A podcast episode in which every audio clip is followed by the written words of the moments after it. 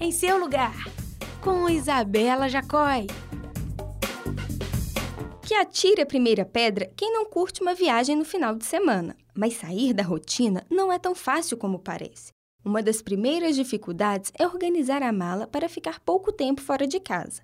Quando você não sabe exatamente o que levar, coloca muito mais coisa do que precisa. Resultado: o seu armário inexplicavelmente foi parar dentro da mala. E agora, o que fazer? Escolha mochilas ou malas pequenas, assim não tem jeito de você levar o que não precisa. Calcule uma peça para cada dia aproximadamente. E não se esqueça de checar a previsão do tempo no lugar. Escolha peças básicas que combinam entre si e não chamam muito atenção. Leve roupas adequadas ao seu destino. Afinal, salto alto numa fazenda não rola. Faça o espaço render. Guarde primeiro os sapatos. As meias podem ir dentro deles.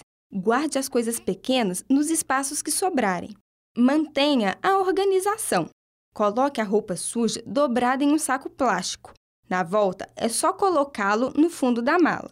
E por último, personalize sua bagagem, evitando que alguém pegue a sua mala por engano. Basta amarrar uma fita colorida, um chaveiro ou colar um adesivo. Fuja das fitas verdes e amarelas. Afinal, são as mais batidas e faltam mil dias para a Copa. Prontinho! Sua mala está organizada e pronta para você colocar o pé na estrada neste final de semana. Boa viagem e até a próxima!